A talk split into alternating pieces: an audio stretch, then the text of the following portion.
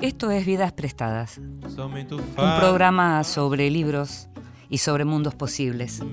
Un programa sobre autores, un programa sobre contenidos, sobre personajes, sobre ideas, sobre ensayos, un programa sobre palabras, un programa para nosotros, los lectores. Y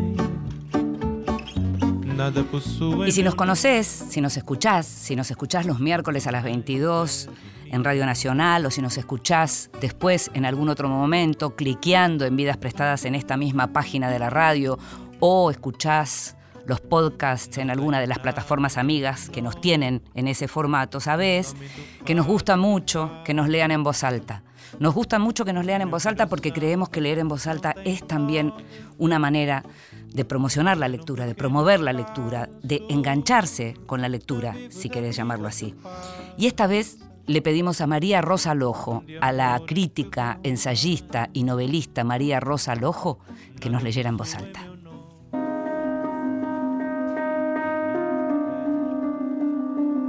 En voz alta, cuentos breves, poesía, lecturas para compartir.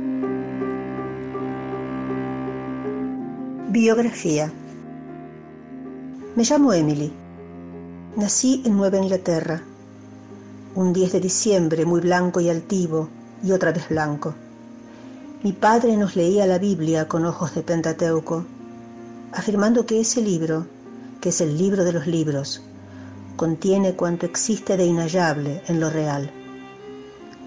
Tuve que buscar cómo engendrarme de algún modo, recurrir al silencio que es nido muy vacío, muy en paz. Así inventé los bosques, el desquiciado mundo, la antigüedad del agua. Esa fue mi forma de partir. Aún no he regresado. Niño, no haré jamás un hijo. No importa cuántas lunas con su debida noche me acentúen el cuerpo.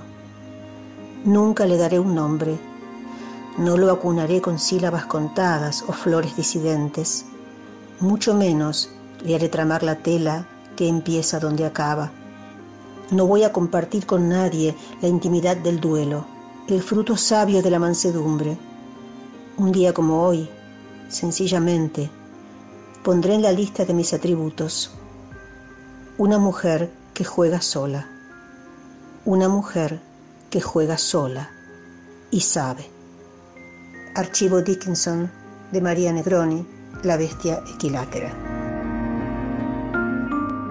Esta belleza que escuchábamos, como nos decía María Rosa Lojo, la escritora, la crítica, la ensayista, la docente, la novelista María Rosa Lojo, su última novela es Todos éramos hijos, es justamente un trabajo que hizo María Negroni, la gran María Negroni, la gran poeta, la gran docente María Negroni, con los archivos de Emily Dickinson, de la poeta norteamericana. Ella accedió a unos archivos que hasta entonces eran desconocidos y la trajo de nuevo a la vida, trajo de nuevo a la vida a Emily Dickinson, a sus versos, a través de su propia poesía. Archivo Dickinson de la Bestia Equilátera. Vidas prestadas con Gil de Pomerañec. Por la radio de todos.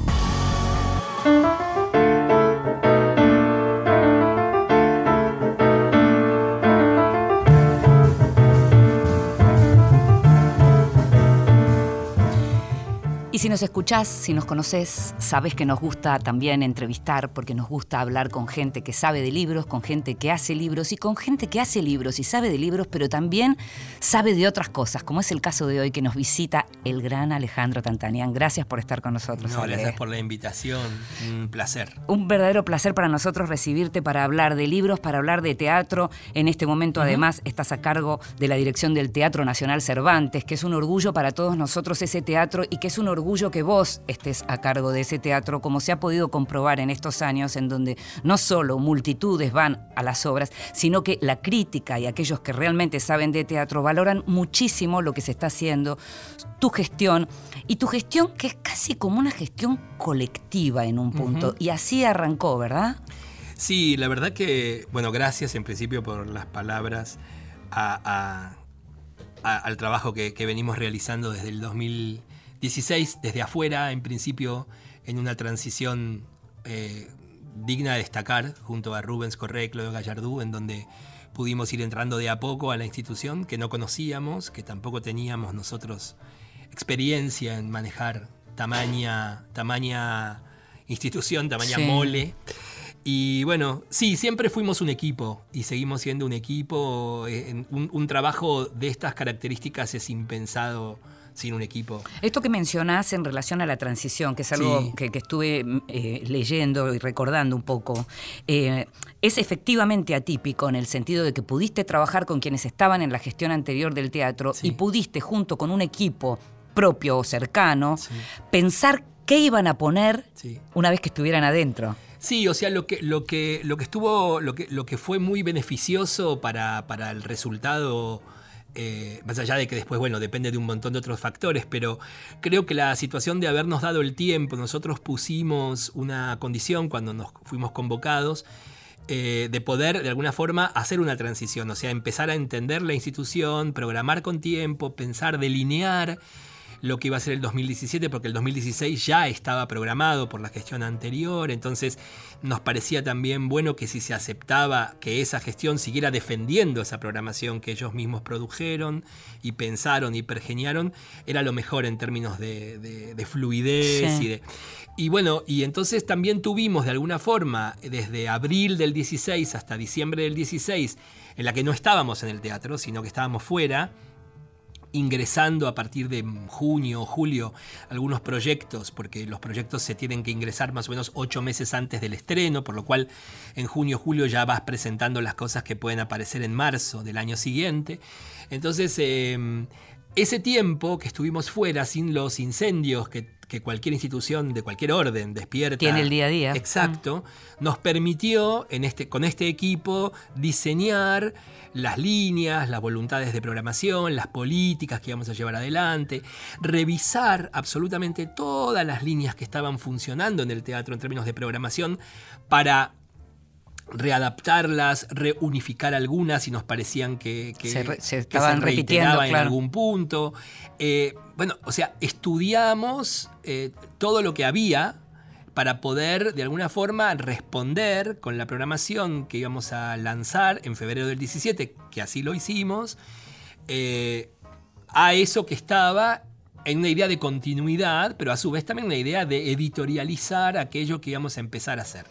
Para lo cual, digamos, ese texto Misión, que funcionó desde el 2017 y que también funcionará el año que viene, independientemente del destino de esta gestión, de, estas personas en realidad, porque la programación eh, se, se, se, respetará. Exacto, o sea, porque bueno, uno más o menos en diciembre del, de un año ya por esto que te digo, hay ocho meses por delante que tienen que estar adentro, por lo cual hasta septiembre ya está... Programado. Exacto, y en septiembre es lo último que se estrena, por lo cual ya está casi el 2020 eh, programado como debe ser, independientemente de, de, que uno esté o no esté. Entonces, em, esa, esa, misión que escribimos en mm. grupo junto a Ariel Farase, Oria Pupo, Gabriela Mazú, Carlos Gamerro, Rubén Schumacher y yo, eh, formó de alguna forma eh, la, las líneas, es decir, toda la programación desde, ese, desde el 17 hasta lo que sería el 2020 inclusive, cualquiera de las actos o acciones que produjimos puede reflejarse en alguna línea de esa misión. O sea, hay algo ahí como de cauce, ¿no? Que permite dialogar y que permite entender cuáles, los, cuáles fueron y cuáles son los, y cuáles serán en el 2020 los lineamientos. Algo que uno, uno vio y observa es el ingreso absoluto de conflictos Em, intelectuales y sociales mm. que se manifiestan no solo a través de las obras, sino ciclos dentro del teatro que, fueron una novedad y que fueron muy exitosos y que en, algunos casos, en algunos casos reflejaban cosas que estaban ocurriendo y en otras las anticiparon, por ejemplo, eh, y que uno dice, bueno, el teatro como un foro mm. en donde se reflejan esas cuestiones. Después obras, algunas más tradicionales, otras menos. A mí me gustaría que me digas, en, pocas palabras, ¿qué es un teatro nacional para Alejandro Tantanian? En principio, creo que un teatro nacional es un teatro eh, que tiene que estar destinado a todos y todas y todes, eh, y que tiene también en algún punto la obligación como institución de poder construir un nuevo público, en principio, eh, y apostar por artistas, digamos, que, que son importantes y que uno considera siempre de una manera subjetiva, porque todo tiene que ver también con, la mirada en, lo artístico, digamos, eh, para que esos artistas tengan un espacio de experimentación, un espacio de error y de ensayo y error. Me parece que, digamos, un, un, gobierno o un, un, Estado, digamos, más que un gobierno, un Estado, que no mire la ciencia y la cultura, digamos, y apueste al, ensayo del error en la ciencia es absolutamente indispensable equivocarse para llegar a un resultado positivo. Y en la cultura y en el, en, el, arte también, en la creación también. Es importante que el Estado tenga, obviamente que se trata también de tener una balanza, porque es importante que al teatro vaya gente. Por supuesto. No podemos estar fracasando de manera constante. Mm. Pero también estuvo muy claro desde nuestra gestión que hay algo que, construye una especificidad del teatro público, que no tiene la especificidad del teatro comercial ni del teatro independiente, que son las otras dos grandes. Pero estás hablando, estamos hablando del teatro nacional, que es un teatro público, pero con una particularidad, porque estamos en Radio Nacional, y es que además tiene que llegar a las provincias. Sí, ahí hay, una. A ver, es como un, doble juego, digo. En realidad, el Teatro Nacional, en términos de su estatuto, de su formación, no plantea eso. O sea, digo, más allá de que después la propia práctica ha tomado eso, creo yo, por una cuestión también de ausencia. De, al ser el único teatro nacional y estar localizado en la ciudad de Buenos Aires y seguir siendo la cabeza de Goliat, como dijo Martínez Estrada, me parece que hay algo en eso que gestiones anteriores tomaron esa posta y dijeron, bueno, este teatro está subsidiado por dinero de toda la nación, no de solamente de la ciudad de Buenos Aires. Por lo cual hay una especie de devers, de, obligación, de moral y, y también de, devolución, obviamente, de acercar estas producciones al resto del país. Eh, y se empezó a generar eso. Lo que pasa es que, y nosotros continuamos con ese plan a partir de las giras por un lado y de un programa que fue una reformulación de un programa anterior que ahora se llama Produce en el perdón, Produce en el País, que son producciones que se hacen de manera integral por, en lugares por fuera de Cava con artistas eh, y, técnicos locales, digamos, técnicos artísticos, quiero decir y subsidiado eh, integralmente, o sea, como hacemos una producción dentro del edificio. Otra de las cosas que a nosotros nos parecía importante dirimir era esta situación de la sede, ¿no? Porque el Teatro Cervantes, como se sigue llamando Teatro Nacional Cervantes, que es un nombre en realidad que se adoptó la historia es muy larga, no importa, pero quiero decir, es el único teatro del mundo que tiene en su nombre, al ser un teatro nacional, el nombre de un autor no nacional. No es como si un teatro inglés se llamara Teatro Nacional Discepolo. impensable. Solo en este país. Entonces había que desarmar eso, porque en realidad el teatro, como sede, se llama Teatro Cervantes. Si vos ves en piedra sobre Córdoba y Libertad, se llama Teatro Cervantes. Durante mucho tiempo funcionó la Comedia Nacional. Entonces se llamaba Teatro Nacional de la Comedia, porque era el Teatro Nacional, porque bancado por la Nación, de la Comedia Nacional, que era un elenco estable de actores.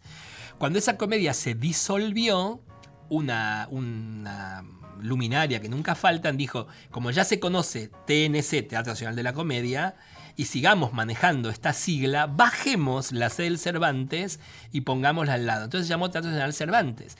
Lo cual es un problema enorme, no solo por una cuestión identitaria, que habla de los problemas también que tenemos como país en términos de identidad, sino también en poder desarmar un intríngulis que era, si el Teatro Nacional Cervantes está acá, en la ciudad de Buenos Aires. ¿Cómo hacemos para llevar el edificio de Córdoba y Libertad a, las provincias? Claro. Entonces ahí dividimos y llamamos Teatro Nacional Argentino a la institución. Mm, entiendo. El TNA. Y Teatro Cervantes al Teatro Cervantes, que es el edificio. Mm. Esto que nos permitía o nos permite a largo plazo, no es algo que se haya logrado aún, nos permite dividir la institución de la sede.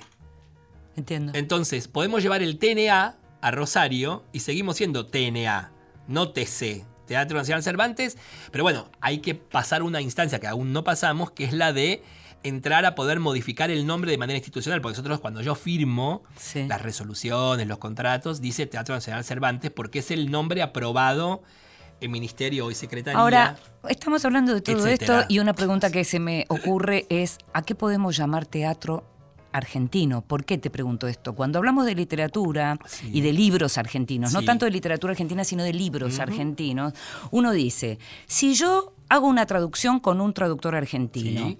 lo imprimo en la Argentina, le- lo diseña un argentino, el catálogo es de una editorial argentina, ¿no es un libro argentino? Sí, lo es un libro argentino. ¿En el teatro pasa lo mismo? Sí.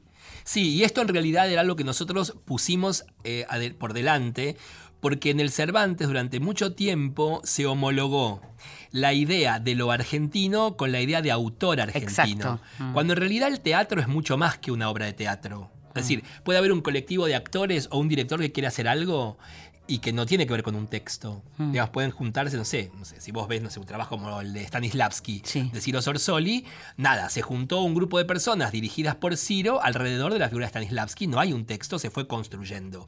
Eso entonces no sería teatro argentino. Claro.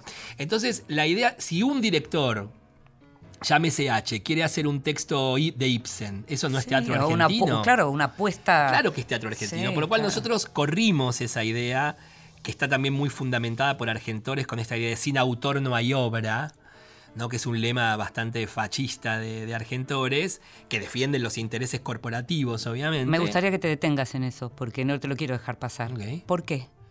Porque me parece que, que sin autor no hay obra, no es verdad.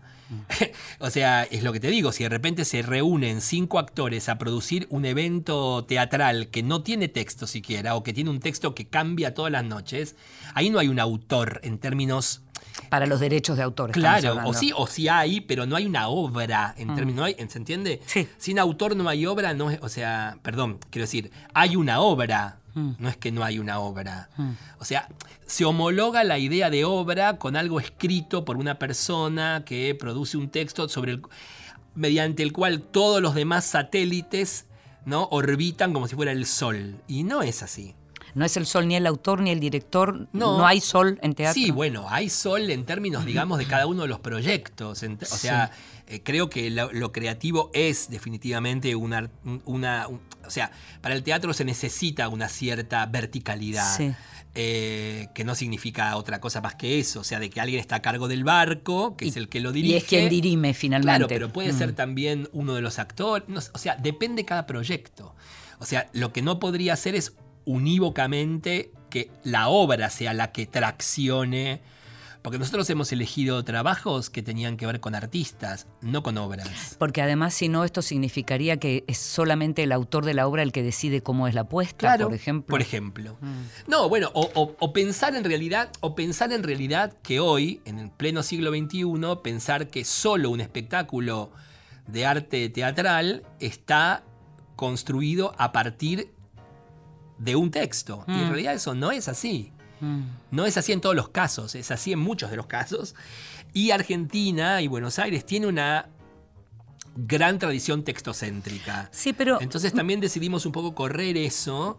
Que yo eh, lo entiendo, pero también entiendo cuando del otro lado eh, aparece lo que tiene que ver con los derechos de autor en relación a las cuestiones de, tan, tan discutidas siempre y tan difíciles de, de definir en, en términos de homenajes y plagios. Pienso, por ejemplo, en lo que pasó con el, con el Aleph engordado Engordado, y sí. Borges y, y María Kodama, digamos, cuidando cada coma que Claro, tiene que eso ver es una discusión mayor, digo, me parece que, no sé, después de ciertas cosas como, no sé, después leer a Goldschmidt, digamos, o sea, hay cosas, me parece que la idea del copyright, del Sí. copyleft, o sea, me parece que, es, nada, son discusiones que todavía no están dirimidas en términos de absoluto. Pero sí está bueno que existan esas discusiones. A ver, de todas maneras, en el teatro nos seguimos rigiendo Sí. por la ley de argentores. Hay que declarar un autor que gana el 10% del bruto de boletería. Hay un eh, músico que... te- o sea, no, no es que somos, no nos cortamos solos y construimos una especie de entiendo. anarquía teatral. Seguimos regidos por eso. Lo que digo es que también se puede pensar que la obra no es el sol necesariamente. Entonces, eso también permitía pensar que cualquier intento de cualquier artista teatral de Argentina que quisiera hacer lo que quisiera eh, en la Argentina y en el Cervantes era teatro argentino, para correr Entiendo. la centralidad de que solo se hace autor argentino. Claro, entiendo perfectamente. Entonces era- Ahora nos vamos a un corte y en un ratito, ¿sabes qué? Te quiero preguntar, porque como este es un programa de libros, Sí. y acabas de publicar un libro, en realidad eh, salió en un soporte electrónico, hacer teatro, pensar teatro, y en donde se habla mucho de todo esto, porque se habla de puestas tuyas, justamente. Quiero que hablemos de hacer teatro, pensar teatro, pero después de la música.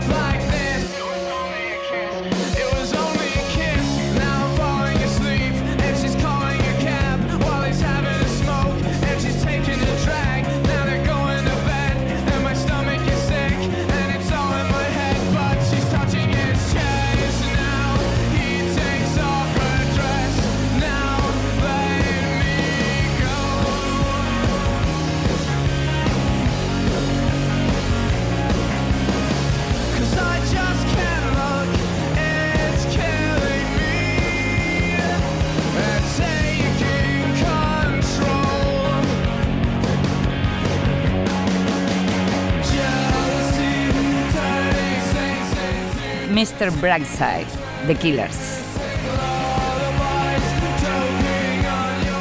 Seguimos en Vidas Prestadas.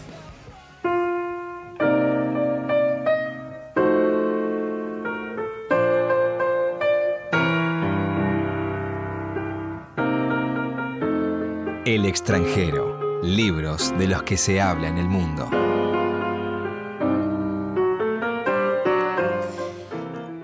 Haberte dicho alguna vez, y si no lo dije, y si lo dije, lo vuelvo a decir, que Julian Barnes es un autor extraordinario, es un autor al que leo hace mucho, como muchos, eh, al que además recuperé en los últimos años como uno de los grandes, pero uno de los grandes, grandes autores.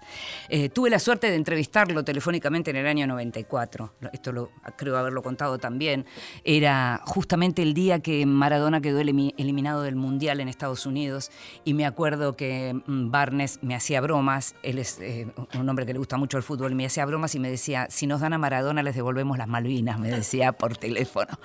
en ese momento era un escritor muy importante y con el tiempo se fue convirtiendo todavía en un autor más relevante, diría, por la regularidad de su obra.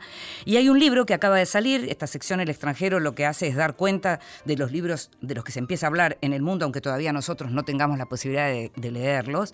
Eh, el libro se llama The Man in the Red Coat.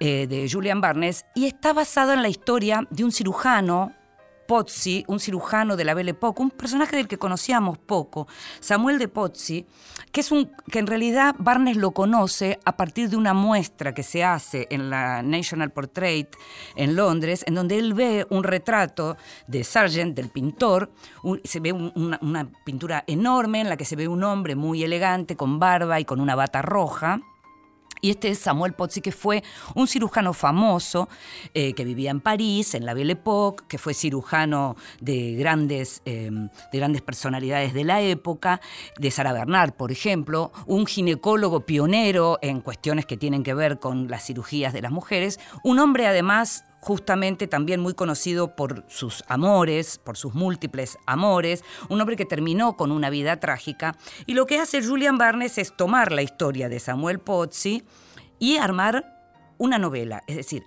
con los recursos de la ficción, trabajar la no ficción, algo que él hizo en muchas oportunidades y que hizo hace no tanto tiempo con esa maravilla que es El ruido del tiempo, que es la novela sobre Shostakovich, que es algo espectacular que para cualquiera que le guste la historia, para cualquiera que le guste lo que, la historia que tiene que ver en particular con el estalinismo, debería leer esa novela El ruido del tiempo de Julian Barnes. En este caso, entonces, esta novela de la que se empieza a hablar, esta novela basada en argumentos históricos de la que se empieza a hablar en el mundo y que esperamos muy pronto sea traducida al español, se llama The Man in the Red Coat el hombre con la bata roja, con el abrigo rojo, de Julian Barnes, y cuenta precisamente la historia más íntima de este cirujano, pero al mismo tiempo cuenta lo que era ese periodo en donde hay tantas cosas, dice Barnes en las entrevistas que pude leer, tantas cosas que pueden tener que ver con nuestro presente. Por ejemplo, el caso Dreyfus. Es la época del caso Dreyfus. Pozzi estaba del lado de Dreyfus.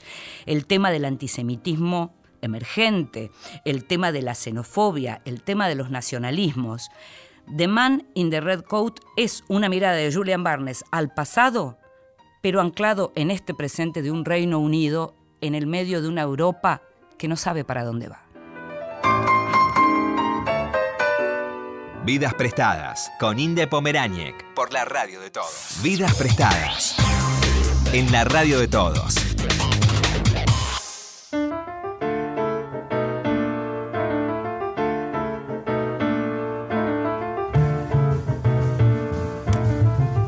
Y seguimos en Vidas Prestadas, este programa sobre libros y mundos posibles, y estamos hablando con un gran hacedor de mundos posibles, que es Alejandro Tantanián.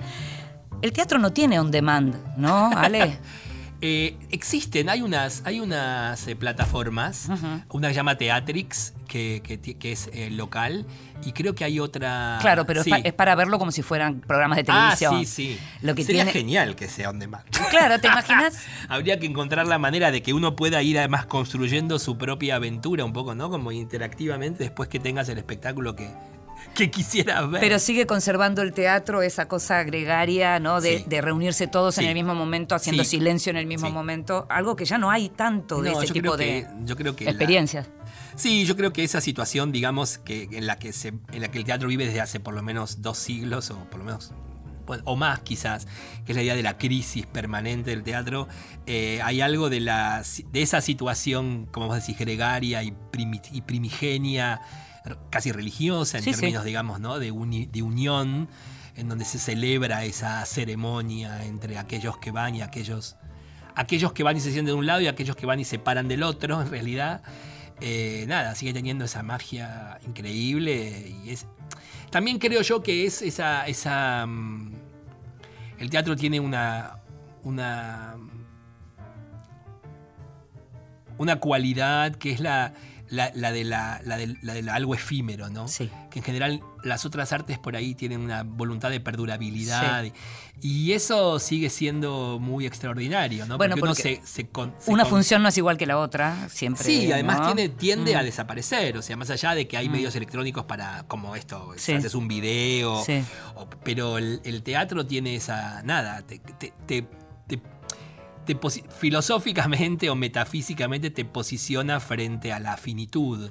¿No? O sea, creo que hay algo también de cómo los espectadores se enfrentan a eso de manera inconsciente, creo yo, que es, eh, bueno, nada, enfrentar la muerte, ¿no? Hmm. Siempre pienso que hay algo de eso que se juega y que uno ve eso que se acaba. Algo que, aprovecho para preguntarte, porque es algo que me, inquieta desde siempre, es muy maravilloso cuando uno está en una sala llena, muy maravilloso esto, todo este público en este momento, en esta especie de celebración religiosa que vos decís, cuando uno está en una sala llena, que es una obra de teatro que está a la que le va muy bien, cuando hay actores que son celebrados, puestas que son celebradas. ¿Qué le pasa a un director, a un autor, a un actor en un teatro que no está lleno y que está esperando que llegue ese público. Bueno, a ver, eso es parte también de este trabajo, digo, me parece que muchas veces que el público no vaya, no. Se lo vive, en general se lo vive como un fracaso, lo cual no deja de serlo, obviamente. En términos, digamos, porque uno hace las cosas para los otros, eh, para compartirlas. En principio, claramente, con el público. Pero mm, yo he tenido experiencias, digamos, como, como actor y como director en situaciones de una enorme ausencia de público que fueron muy extraordinarias también. Y que, que no, la, no las he vivido, no las hemos vivido como fracasos. Eh, me parece que también son, son cosas absolutamente necesarias también, me parece, para templarte, para entender también que hay algo que tiene el teatro, que también tiene que ver con, esa posibilidad de... Se, genera como otro tipo de vínculo, o sea, cuando de repente hay una sala más chica, más... El, principio, digamos, el, arrancar esa ceremonia es muy difícil. Mm.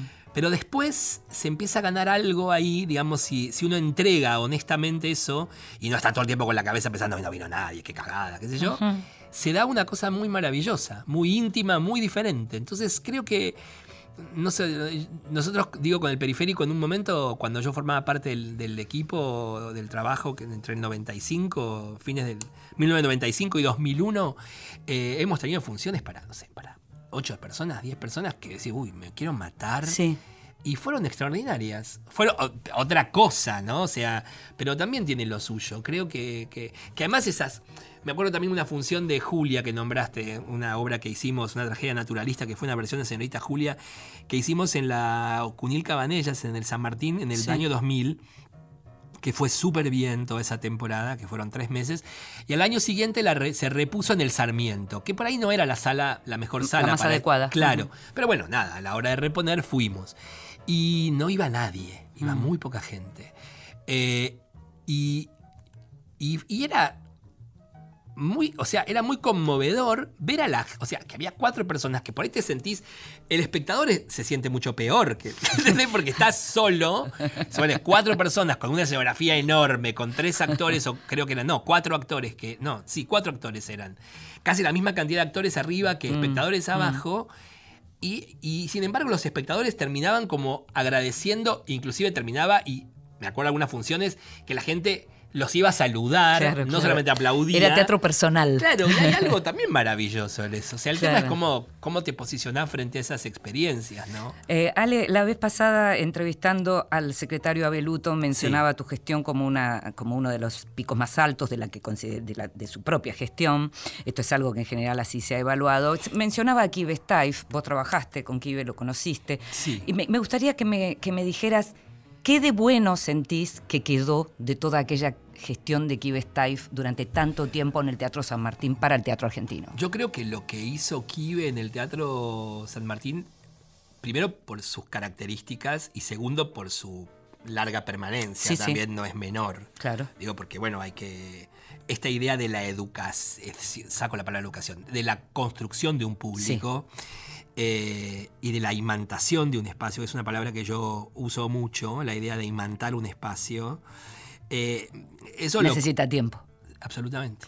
Y Kibe lo consiguió y construyó un público. Yo me considero una persona formada, primero como espectador eh, en ese Teatro San Martín de los 80. Mm. Y después como artista, mm. digamos, o sea, en un lugar al que, primero quería pertenecer como espectador y iba inclusive a pelearme con lo que había mm. ahí. Y decir, esto es una porquería, porque hicieron esta obra de mierda, pero iba a discutir. Y después, con la voluntad de pertenecer en términos de poder hacer algo ahí. Eh, no solo porque te legitimaba, lo cual en algún punto cuando uno lo hace te das cuenta que no es así, pero está bueno creer que es así porque nada en este país es muy difícil que nada te legitime. Mm. Eh, siempre estás empezando de cero, siempre, siempre, siempre, y eso no hay que perder nunca de vista, ni creerse nada, mm. eh, porque estás en el llano todo el tiempo, o sea, que te hacen creer que estás en otro lado, pero estás en el llano. El todo el escritorio es redondo. Absolutamente, sí. Eh, y entonces em, me parece que, que, la gestión de Kibe construyó un teatro en el imaginario colectivo es esto, ¿no? O sea, eh, es va- vas a cantar al Colón y vas a actuar al San Martín. Claro. ¿No? Y eso es producto de esa gestión, no es otro producto de otra gestión. Porque uno podría decir, vas a, actu- vas a actuar al Cervantes, porque es el teatro nacional, que se supone, entre comillas, es más importante. Ahora estamos ahí peleándole un poco, Eh, ahora- cabeza a cabeza. Pero, pero, y hay algo de ese, de ese, de ese, de ese, de esa capital simbólico Sí, y sí. capital eh, intangible que tiene ese espacio, que es producto de esa gestión. Tanto es así que pareciera ser que no puede torcerse el rumbo. De, de ese teatro. ¿no? Es Mm. Extraordinario eso. Porque, ¿por qué no hay una gestión que pueda decir otra cosa? ¿No? Cuando en realidad, no sé, digo, el Hamlet con Furriel dirigido por Schumacher en la Martín Coronado Mm. es una, una producción pensable en tiempos de Kive Steiff. Mm. ¿Se entiende? Sí. Cuando hizo, eh, dirigida por Omar Grasso, Hamlet Con la Halcón. Exactamente. Claro, claro. Es decir, hay algo del modelo Steiff Mm. que, con- que construyó casi de manera, o sea, todavía no se han, no ha simbrado ese modelo, ¿no? Mm. Ahora, voy a decirte algo que puede so- sonar raro, pero a ver si, se- si lo puedo decir sin que me maten. Eh, a Kive Steiff en su momento se lo había cuestionado muchísimo, era la época que aparecía la película Mephisto y se lo comparaba y se decía, eh, porque él había participado, digamos, él era el director del teatro todavía en dictadura y demás. Eh, y finalmente de lo que queda es todo lo que él hizo a lo largo de, esta, de este largo tiempo en el que estuvo y donde construyó esto, como vos bien decís, esta creación de alcanzar, esta idea de alcanzar un nuevo público. En tu caso, y estamos en democracia y estamos muy en democracia y nuestra democracia está muy viva, pero también se dio que sin comulgar ideológicamente Sí. con un gobierno, aceptaste dirigir el Teatro Nacional. Sí, fue, un, fue una decisión que me llevó un- que me llevó a mí y después a un montón de gente a la que interné dura, eh, de dos meses decir que sí. Ok. Eh, porque no era fácil decidir eso. Eh, digamos, no, no, yo no, no en, en ese momento y en este momento también no adscribo, te diría, a, a nada, casi nada de las acciones que se llevan adelante en el gobierno de Macri y también en la situación que tiene que ver con la ciudad. Eh, no, nada, me parece que no, o sea, no, no, no coincido, nada. Siempre fui un votante de la izquierda y sigo haciendo eso y, y no. ¿Y qué te llevó a aceptar, Ale? Eh, sentía que era un desafío y que si me daban las garantías que, que me las dieron y las que respetaron y las cumplieron respecto a... A ver, en principio hay que decir que el Teatro Cervantes es un organismo descentralizado. Es ¿Qué significa eso? Significa que el director general y artístico eh, tiene total independencia sobre sus contenidos y sobre la ejecución presupuestaria. Claro. Siempre que no toques, obviamente, el inciso de los sueldos, que es intocable. Pero sobre los otros tres incisos, que vos podés modificar presupuestariamente un poco en función de las necesidades. Y la- Pero digo, no podían ir y decirte, tenés que darnos una parte de tu presupuesto para el G20. ¿no? Eso no lo pueden hacer. No, claro. no pueden. Y tampoco pueden venir a decirme que tengo que hacer tal o cual cosa. Exacto. Entonces, eso era un punto a favor. Sí. O sea, que yo iba a tener una independencia eh, dictada por la propia construcción del espacio, o sea, por las propias bases de cómo está construido ese espacio. Hoy, organismo autárquico, ganado en terreno de la democracia. O sea, Sí, no sí. era algo previo. O sea, antes respondías como responde el San Martín al ministro de Cultura. De la ¿no? ciudad. Exacto. Eh, por lo cual, digamos, sí tenés un superior jerárquico que era el Ministerio y ahora la Secretaría de Cultura, obviamente a la que vos tenés reuniones y, y bueno, y, y- informás sobre lo que vas a hacer, obviamente, pero no hay eh, intervención. Eh, y bueno, eh, y la verdad que yo trabajé y sigo trabajando en total, en total libertad respecto de eso. Después, bueno, las peleas son peleas que tienen que ver con lo presupuestario, que siempre hemos dado batalla. Que las podrías dar también con un gobierno al que escribieras en términos ideológicos. Sí, absolutamente, porque Ah. no tiene que ver con eso. O sea, Claro. tiene que ver. Y debo decir además que en el caso del Cervantes, no en el caso en general, porque voy a hablar solamente de lo que gestionamos nosotros, que es el Teatro Cervantes, siempre ha sido bien tratado en términos presupuestarios, digamos. Y hemos dado muchas discusiones y hemos ganado muchas peleas eh, y, han, apoyado desde cultura esos pedidos para elevarlos. No, vamos a tener el tiempo de hablar, pero una cosa que también hay que recordar es que fue en esta gestión que salieron los andamios esos que enturbiaban tanto. Sí, sí, además eso también fue una, un pedido, digamos, que tuvo que ver con, con que yo ingresaba siempre y cuando hubiera, ingresábamos nosotros como equipo, si existía ese, después se podía cumplir o no, obviamente. Pero que hubiera un compromiso por parte de las autoridades. Que había un compromiso de, de sanear ese edificio porque era simbólicamente era, era, era tremendo. que ese edificio, que es nuestro único teatro nacional, que es precioso como, como, como joya arquitectónica, estuviese durante 14 años atrás de unos andamios, con además el peligro de derrumbe sobre los pies. O sea, era nada, un, delirio. delirio. Y eso, eso fue escuchado también y bueno, por suerte fue mm. ejecutado, lo seguimos muy de cerca, nosotros, eh, el Ministerio del Interior que se encargaba de las obras, Secretaría de Cultura, o sea, y se pudo hacer. Y es algo de lo que queda también. Es un orgullo, digamos, que ese mm. teatro esté así. Mm. Hablábamos antes, eh, mencionábamos este libro, Hacer Teatro, Pensar Teatro, en donde aparecen eh, conversaciones que tienen que ver, textos que tienen que ver con puestas tuyas. Eh, ¿Por qué es bueno que haya libros sobre teatro? Eh, otra, otra de las cosas que también tiene como producción propia el Teatro Cervantes, sí, tal cual. Ya llevamos 12 libros impresos, en tres años es una enorme cantidad de libros. ¿Qué encontrás ahí? Mira, en principio pienso que hay una, un déficit muy grande de lo que es la, el, teatro en la Argentina en general, es la, falta de material teórico producido por los propios hacedores. Creo que en general en, la Argentina hay una enorme, eh, una enorme y poderosísima eh, voluntad creadora y hay una, voluntad de poder también respecto de eso, porque hay, mucha, hay mucho empuje, hay muchas producciones, hay artistas extraordinarios, pero muy pocos de ellos nos tomamos el tiempo de pensar la práctica no porque no la pensemos, sino porque la pensamos en la práctica, pero no para poder dejar testimonio de eso.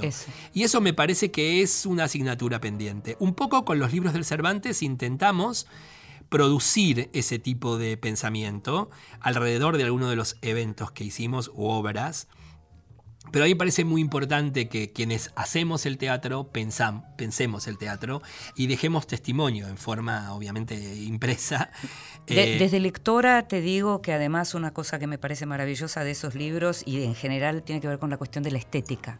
La estética del Cervantes en estos años ha sido una cosa hermosa. Hemos cuidado mucho eso, me parece que también tiene que ver con poder inscribirnos en el presente ser un teatro, digamos, eh, abierto a los nuevos públicos, un teatro que esté, insisto con ese término, imantado para las generaciones más jóvenes. Eso es un logro que hemos tenido, del cual estamos súper orgullosos. Em, que es que un gran porcentaje de nuestro público es un público entre 20 y 35 años, que era una franja etaria inexistente en el teatro. O sea, se creó un nuevo público. Se creó un nuevo público. Y además también otro logro de esta gestión que también imitaron, emularon o tomaron otros teatros públicos fue el de la accesibilidad, que fue un trabajo que hicimos desde el día uno. Mm. Cuando nosotros entramos, eh, preguntamos, bueno, ¿qué pasa si una persona discapacitada viene al teatro? Le damos la entrada gratis, casi como si fuera una especie de limosna. claro. Y bueno, entonces dijimos, no, no, esto hay que darlo vuelta, hay que pensar, porque además existe una ley vigente, como todas muchas de las leyes que hay en este país que no se cumplen, pero existen, eh, que tenés la obligación de generar contenidos accesibles para las personas que tienen discapacidad de distinto tipo. Y empezamos a producir un programa que llevó tres años, 17, 18 y recién en el 19 se efectivizó, eh, de accesibilidad en funciones transversales, no funciones solo para personas sordas o solo para personas ciegas, sino unas funciones accesibles para todo tipo de discapacidad y para público que no tiene discapacidad, al menos eh, evidente. por, ahí tiene otras. Y eso también fue un logro de esta gestión, la posibilidad de que aparezca una, un área de gestión de públicos que también fue a buscar a las audiencias que no se acercan. Porque no, vos no podés esperar que la gente venga, tenés que ir a buscarla. Entonces eso también es obligación de un teatro público, porque construís público yendo a buscarlo. No, no, o sea, la gente que viene al teatro es la gente que está convencida y sabe de qué va. Mm. Pero para nosotros, te digo, cuando hicimos las funciones para, el, para los eh, bachilleratos trans de los copy, ver a 200 personas trans entrando al teatro y algunas emocionándose y, viendo ese lugar que más es increíble estar adentro ya está. O sea, vos ves esas personas, le cambiaste la vida. O la gente que nosotros tuvimos también eh, cuando hicimos la, la conferencia de prensa sobre el programa de accesibilidad, tuvimos testimonio de personas ciegas y personas sordas que nos decían que habían ido al teatro por muchos años, pero era la primera vez que iban. Y eso ya, o sea, eso también es un teatro público. El teatro público tiene esa obligación.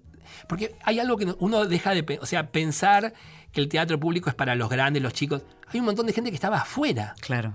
¿No? Que es toda esta gente que no, no podía vivir la experiencia con las limitaciones que tiene. Y sin embargo, poder construirla nos permitió eso, ampliar el público.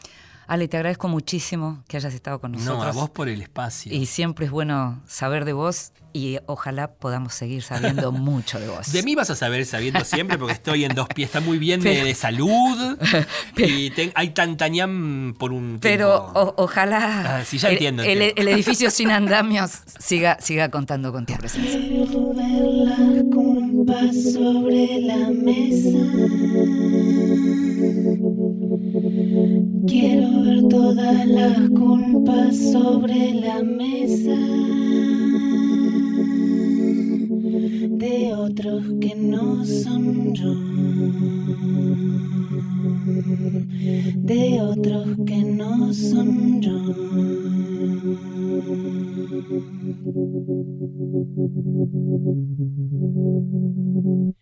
Quiero ver las culpas sobre la mesa. Quiero ver todas las culpas sobre la mesa. De otros que no son yo. De otros que no son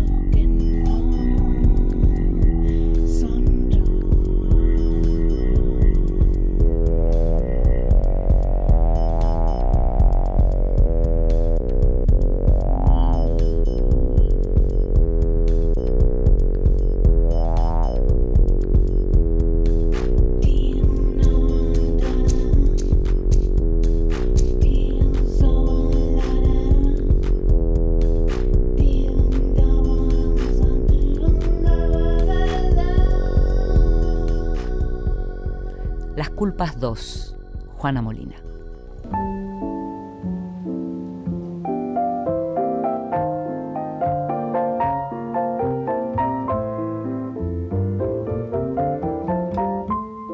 Mesita de Luz. Grandes lectores nos cuentan qué están leyendo. Hola, soy Mercedes Funes, periodista y editora. Acabo de publicar por Galerna Feminista en Falta, contradicciones, relatos y preguntas de una revolución en marcha. En este momento estoy leyendo La Sirena, muy atrapada, la novela de Florencia Chévez. Me parece que el gran valor de esta saga de Florencia es que se atreve sin esnovismo a un género que pocos argentinos transitan con tanta eficacia, que es el policial y de suspenso, con el condimento adicional de que Florencia conoce desde adentro las historias de crimen y policiales porque las ha cubierto como, como cronista. Entonces son historias con una verosimilitud impecable. No es casual en ese sentido que se hayan convertido en exitosos guiones de Netflix, casi todas ellas. Por otro lado, estoy por terminar Cielo Drive, que es un libro de ensayos y, entrevistas escrito por el brillante Sebastián De Caro, que llega en un momento, llegó en un momento ideal, perfecto, justo con la salida de la última película de Tarantino, Había una vez en Hollywood, de quien además De Caro es un gran admirador, así que este libro sirve un poco como guía para entender a Tarantino y también, sobre todo, qué huella dejaron en la cultura, una huella que permanece hasta hoy y que se puede rastrear, los crímenes de Charles Manson ocurridos hace 50 años. Por último, eh, estoy con el preciosísimo compendio autobiográfico de Amelino Tom que sacó Anagrama, que recorre desde su infancia en Oriente y su pasión por Japón al reencuentro con Tokio y el amor. Yo nunca me canso en lo personal de No Tom leer su biografía de esta manera ordenada, que sería el sabotaje amoroso, estupor y temblores, metafísica de los tubos, biografía del hambre, ni de Eva ni de Adán, y ese final hermoso que es la nostalgia feliz, me parece un placer adicional. Escuchábamos a Mercedes Funes, autora de Feminista en Falta, un libro que salió hace relativamente poco, un mes y pico, y que es un libro que se permite, de una manera con cierto desparpajo, cuestionar algunas de aquellas digamos, mandatos del feminismo del último tiempo, sin perder por eso el pedido y la reivindicación de los derechos de las mujeres. Charlie, I'm pregnant, living on Street, right above a dirty bookstore of Euclid Avenue. stop taking dope. Drinking whiskey. My old man plays the trombone, works out at the track.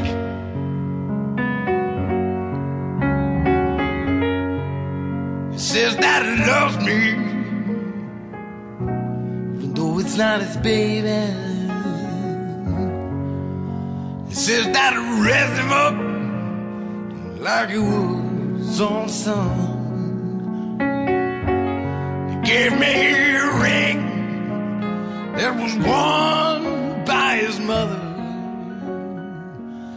And it takes me out dancing every Saturday. Qué lindo escuchar Tom Waits, carta de una prostituta en Minneapolis.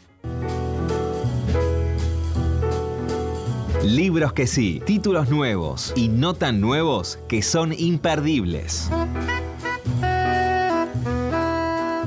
Tal vez recuerdes lo que fue el furor que concitó hace algunos años, no tantos, unos cuatro años más o menos, la salida de Stoner, la novela de John Williams, que en la Argentina publicó Fiordo y que en español fue publicada también por otras editoriales, pero acompañando un fenómeno mundial de recuperación de una novela de 1965 que contaba la historia de un hombre común pero en un campus universitario y que tenía la particularidad de ser recuperada 50 años después. En este caso, la editorial Fiordo publica ahora la primera novela de John Williams, que se llama Solo la Noche, que es una novela en la que ya hay mucho de lo del autor de Stoner, que a nosotros los lectores nos conmueve y que ya se puede ver en esta primera novela, que cuenta la historia de Arthur, Arthur Maxley, un chico muy joven, un chico de 23, 24 años, un día en la vida de este chico que bebe mucho y que tiene un trauma original vinculado a su madre y a su padre, y que el día le cambia por completo a partir de la llegada de una carta de su padre y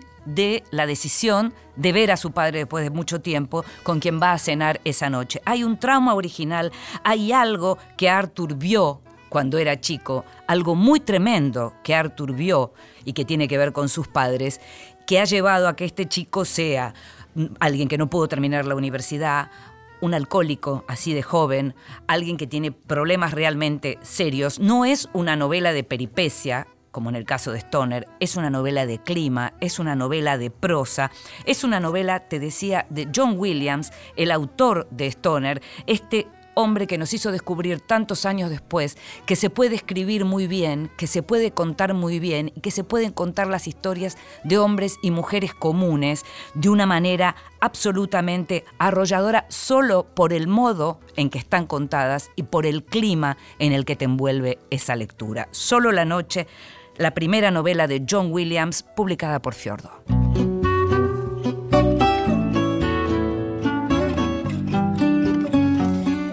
Y esto fue Vidas Prestadas, este programa sobre libros y sobre mundos posibles en el que nos gusta contarte qué leemos, qué estamos leyendo, qué están leyendo otros, en el que también le pedimos a los otros que nos lean.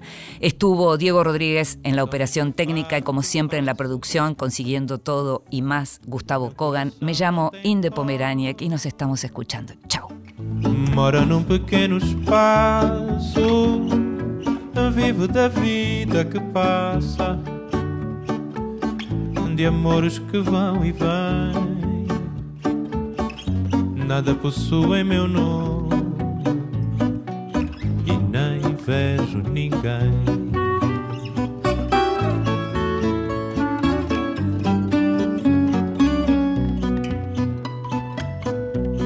tenho nada em meu nome, é somente o fado que faço. Meu coração não tem fome, mora num pequeno espaço. Vivo da vida que passa.